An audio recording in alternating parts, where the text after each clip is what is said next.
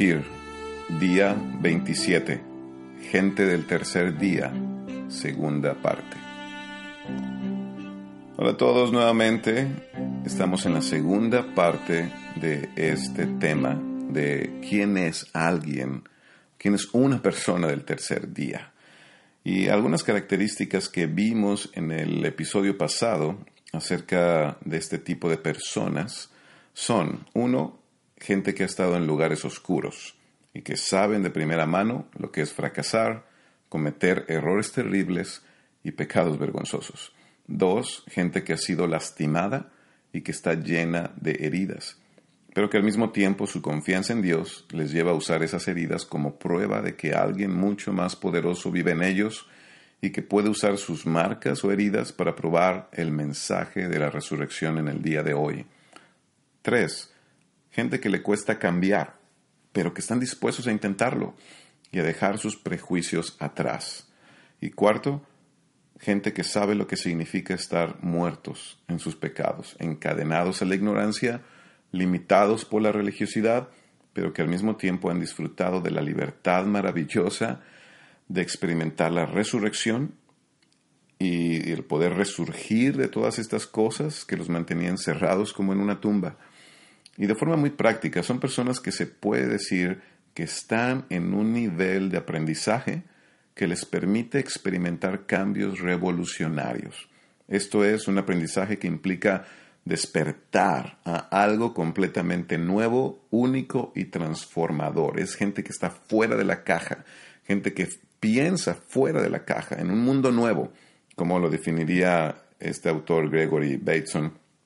Para conocer más de esto puedes escuchar el episodio pasado o leer más acerca de él en internet o en mi blog. Recuerda que puedes visitar www.albertomachucablog.com y ahí vas a poder encontrar todo eh, este episodio escrito también.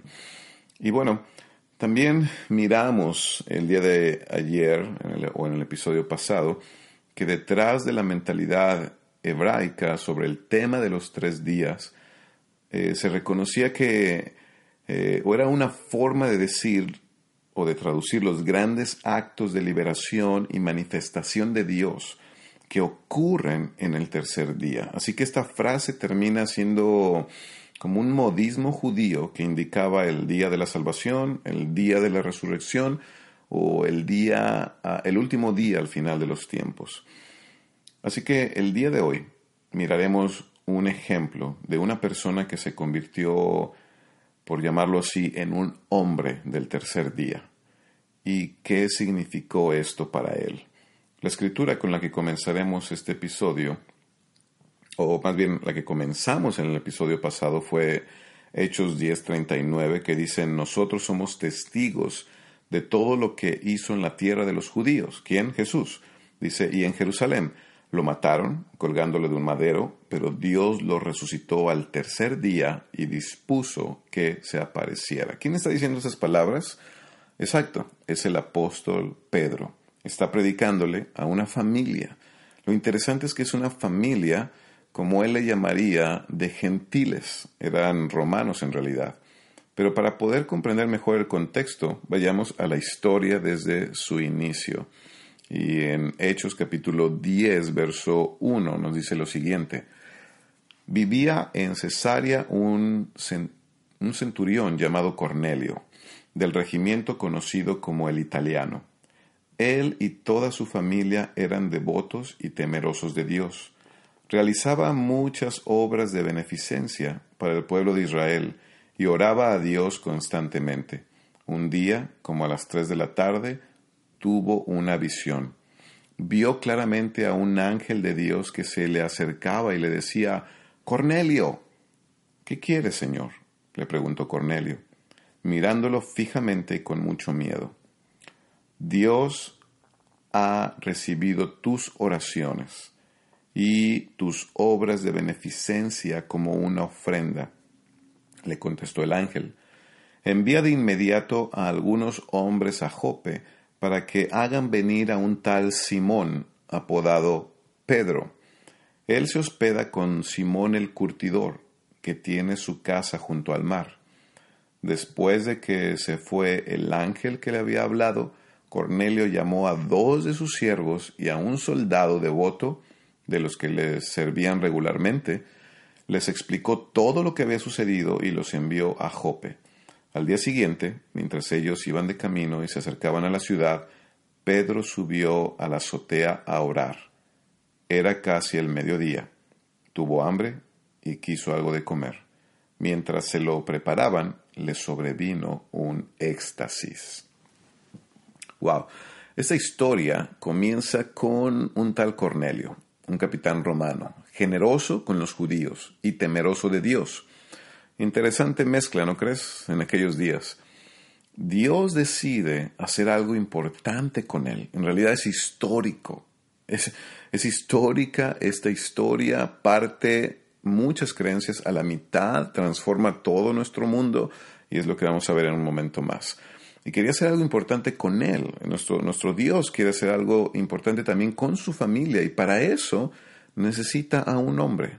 Ese hombre es el apóstol Pedro. En un momento veremos que Dios es el maestro ajedrecista por excelencia, por así decirlo. Cada movimiento en su voluntad impacta no solo la vida de una persona, sino puede hacer que generaciones enteras sean beneficiadas con un solo movimiento de su plan perfecto. Así que mientras eh, Cornelio, dice la escritura, tuvo esta gran visión, Pedro, ¿dónde se encontraba? Exacto, se encontraba en la azotea de una casa, esperando que le hicieran la comida, seguramente algún pescado frito, algo así, ya que estaban frente al mar, dice la escritura, y de repente eh, el autor de Hechos, Lucas, expresa que Pedro entró en éxtasis, algo así como un trance, según la versión en inglés, y tuvo una revelación. Las grandes preguntas son, ¿y cómo pasó esto? ¿Qué, le sucedió a Pedro? ¿Se le bajó el azúcar? ¿Fue por no comer? ¿Es normal entrar en trance? Eh, ¿por, qué el autor de Hechos lo escribe como algo? Eso es interesante. ¿Por qué, por qué lo escribe como algo que no era fuera de lo común? Lo, pone, ah, de, alguna, de alguna manera lo escribe eh, a una audiencia que entendía lo que estaba sucediendo. Pero no hay mucha explicación al respecto, ya que es probable que Lucas se dirigía exactamente a una audiencia a lo que, estos temas del trance o del éxtasis, pues les eran algo, algo común, algo normal. Y si vamos un poco más a fondo, podemos mirar varios ejemplos en la Biblia de personas que recibieron revelaciones de formas bastante interesantes. Por ejemplo, en Génesis, podemos encontrar la historia de Abraham, el padre de la fe, un hombre que salió de su tierra a un lugar totalmente desconocido, obedeciendo a una voz que escuchaba, o que a veces se presentaba en forma humana para darle indicaciones de lo que debería ser. Así es como él y su familia, sus ganados y sirvientes, inician la aventura más grande de sus vidas y que cambió la humanidad y la fe de de generaciones hasta ahora eh, de una forma impresionante. Y todo por obedecer una visión. Y así como él, muchos ejemplos más. No todas las revelaciones que trastornan nuestra vida y la cambian para siempre nos llegan de formas tan gráficas, tan milagrosas o tan llenas de esplendor espiritual. A veces solo podemos definirlas estas revelaciones como algo que solo tú eres capaz de ver y nadie más. Y esto lo comento porque a veces como cristianos podemos leer la Biblia y podemos pensar, pero bueno, yo, yo nunca he visto a Dios o yo nunca he escuchado su voz o no he recibido esta clase de revelaciones majestuosas o nunca he caído en un trance. Pero pensémoslo de forma más práctica. Esta visión es algo que solo Pedro pudo escuchar y pudo ver, nadie más. Y esto es algo en lo que mm, nos te invito a reflexionar. ¿Cuántas cosas solo tú puedes ver y nadie más en tu familia? ¿Cuántas cosas cuando vas a la iglesia tal vez solo tú escuchas y nadie más, pareciera que nadie más se da cuenta? ¿No será que Dios está revelando algo a ti? ¿No será que Dios quiere que tú hagas algo al respecto de lo que nadie más ha visto? Y sí, la gente puede tratarte como loco. Y sí, algunos te van a criticar y algunos te van a amenazar de que tú no ves las cosas como los demás, pero de eso se trata, tener una visión, recibir algo especial de parte de Dios. Es algo de lo que no puedes dejar de pensar, algo que te roba el sueño y hasta te llena de dolor y preocupación. Ahí tenemos, por ejemplo, a Nehemías, un hombre que tenía un trabajo estable, bien remunerado, que no tenía mucho de qué preocuparse, servía a un rey, pero solo porque un buen día escuchó que su pueblo y su gente se encontraba sufriendo. Esto, dice la escritura, que lo llenó de dolor, lo llevó a orar, a ayunar y hacer un plan para ayudar a su gente. Con la ayuda de Dios, Nehemías logró mover toda una maquinaria económica y del gobierno de su época para, para favorecer al pueblo judío. Nehemías nunca recibió una visión espectacular, ni escuchó una voz, ni un ángel le dio instrucciones, pero es muy obvio que recibió una visión que se apoderó de todo su ser y le llevó a decir eh, o a decidir que no podía quedarse con los brazos cruzados.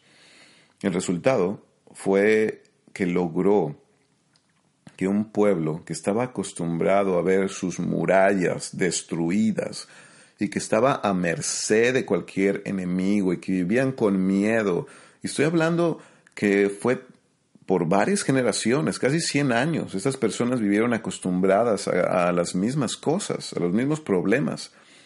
Pero Nehemías, en el lapso de 52 días, logró hacer lo que varias generaciones no lograron eh, en su momento. Y los cambios, algo que esto me lleva a pensar es que los cambios, los avances y hacer historia se dan con mayor facilidad cuando las personas tenemos una revelación, en otra palabra sería una epifanía.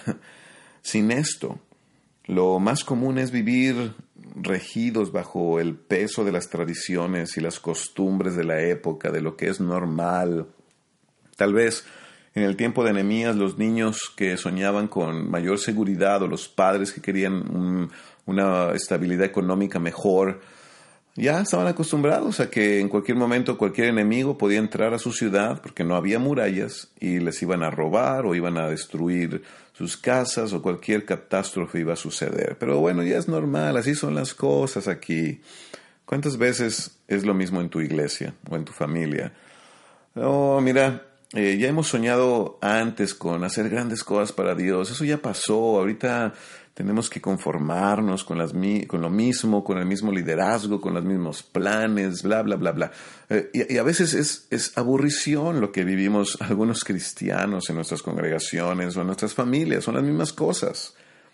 Pero no vamos a cambiar, no vamos a convertirnos en gente del tercer día si no tenemos una revelación, algo único, una visión especial que nos haga movernos. Y como Nemías, es un gran ejemplo de que no necesita ser específicamente algo sobrenatural en términos de un ángel o una voz que escuches. Puede ser simplemente una noticia triste, un problema profundo en tu hogar o en tu iglesia o en tu vida que solo tú eres capaz de escuchar y que cuando entra en tu corazón te apasiona, te envuelve con un fuego abrasador y solo tú vas a ser capaz de ser algo, de hacer una diferencia. Esto fue lo que comenzó a experimentar Pedro al tener esta visión. vemos eh, en lo que estábamos leyendo en Hechos 10, verso 11, dice la isla que él vio el cielo abierto y algo, algo apareció. Dice que era como una gran sábana que suspendida por, los por las cuatro puntas descendía hacia la tierra y en ella había toda clase de cuadrúpedos, como también reptiles y aves. ¿De qué se trata esta visión? Qué raro. Una sábana que baja del cielo, llena de todo tipo de animales. Debemos recordar que Pedro, como buen judío, era regido por una multitud de leyes, leyes que definían qué animales eran puros y cuáles no, leyes alimenticias que definían qué animales se podían comer y cuáles había que rechazar, leyes que dictaban que si tú tocabas un animal impuro, tú mismo te volvías impuro. Y estas leyes impulsaban a la separación de las cosas, separación de animales entre puros e impuros. Necesitamos observar que esta sábana, al venir colgada del cielo por las cuatro puntas, quiere decir que todos los animales dentro de la sábana caían en el centro, tocándose entre sí. Así que si había algún animal eh, que era puro entre ellos, automáticamente al tocar a alguien, a un animal impuro, todos se volvían impuros. Pero la historia continúa. En el verso 13 de este capítulo 10 de Hechos dice la Biblia, levántate, Pedro, mata y come, le dijo una voz. De ninguna manera, Señor, replicó Pedro, jamás he comido nada impuro o inmundo.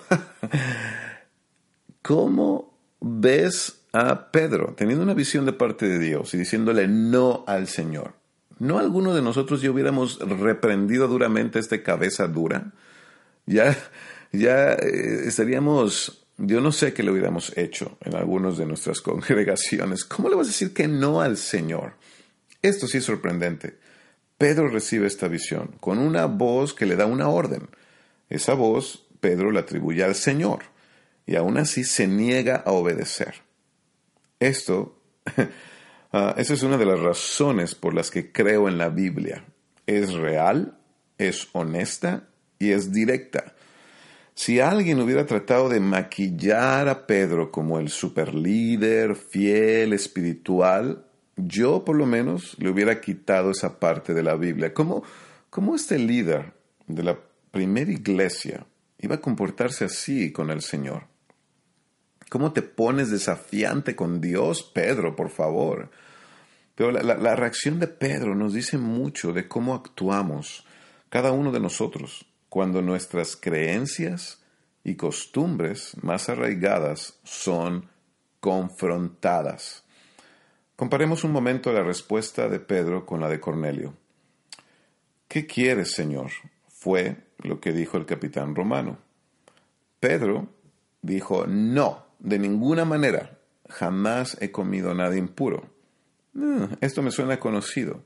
Como líder constantemente trato de implementar nuevas cosas en el ministerio. Y es muy común encontrar personas que me dicen, no, de ninguna manera, esto no lo hemos hecho antes.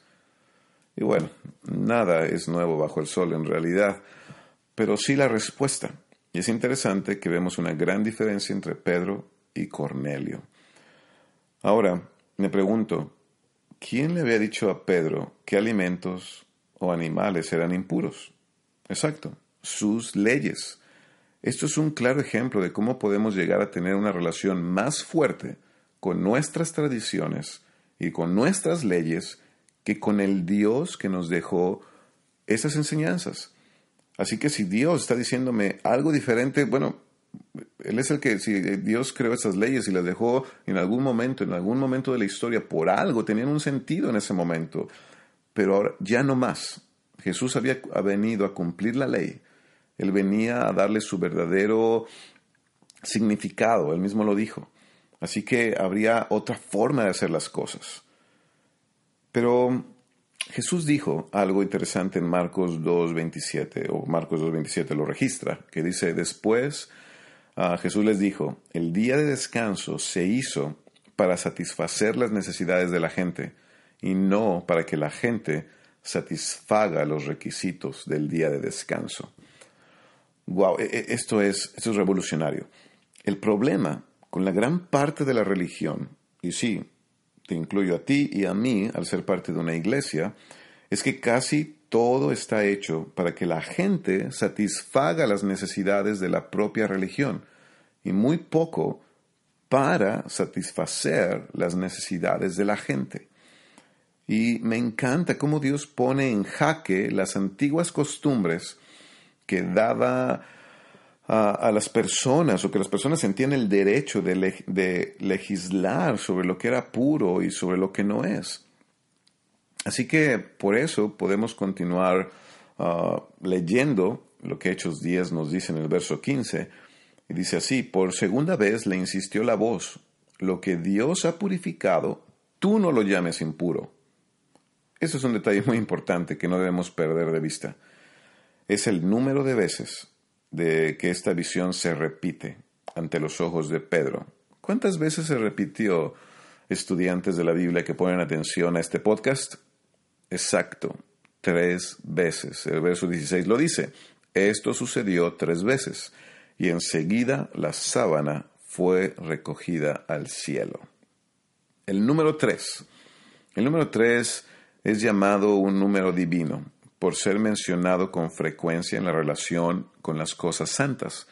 En Isaías capítulo 6, verso 3, dice que los serafines claman a Dios, eh, claman en tres ocasiones, Santo, Santo, Santo.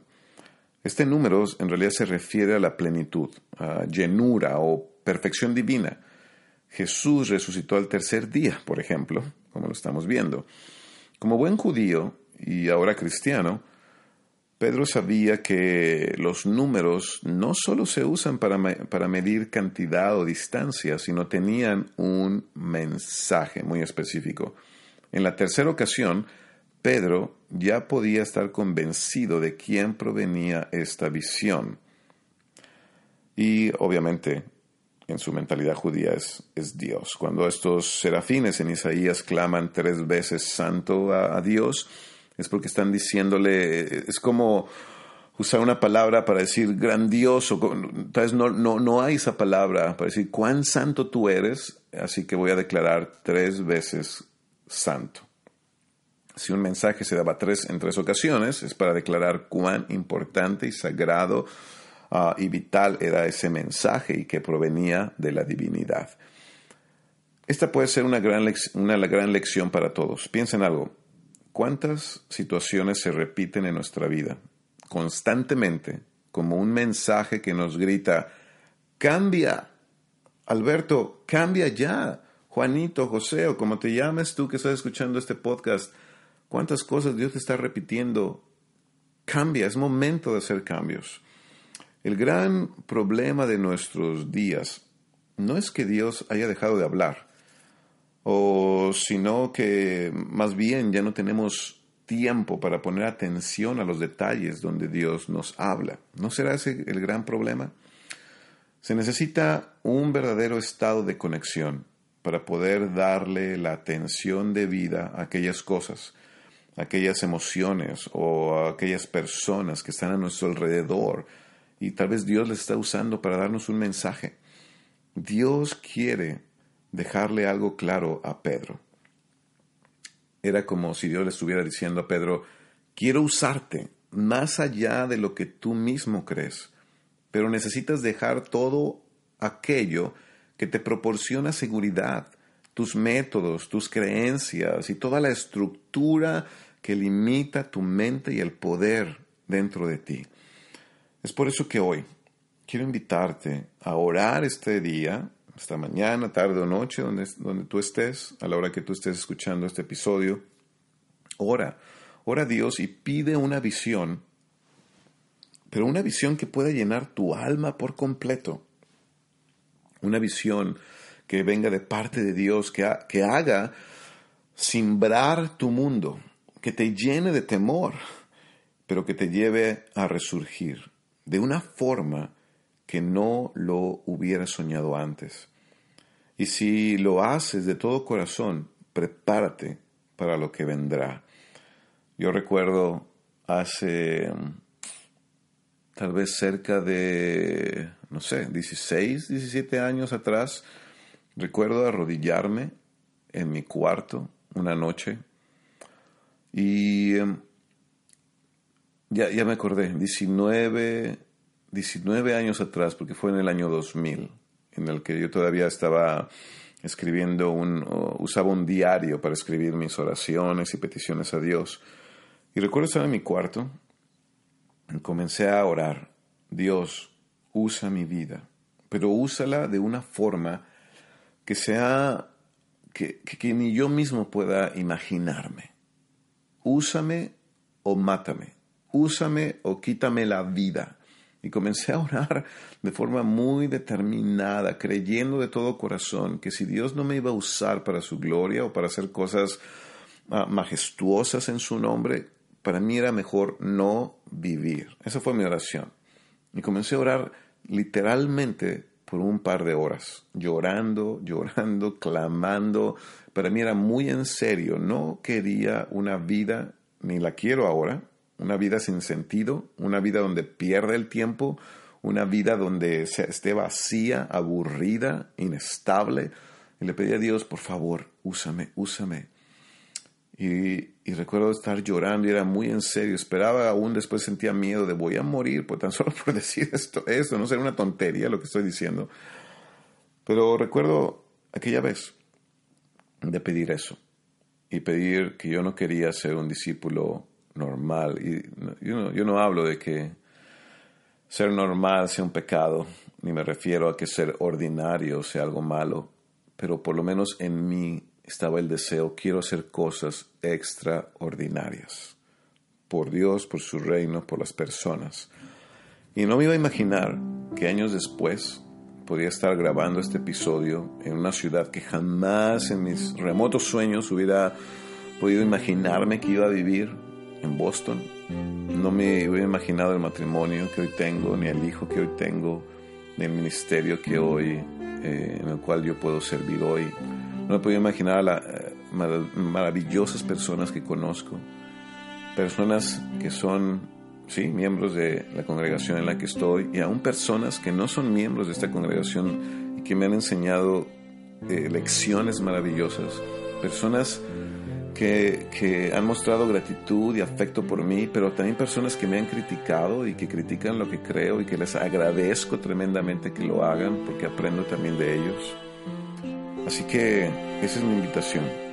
Te animo a no conformarte con la tumba, con la cueva en la que te encuentras.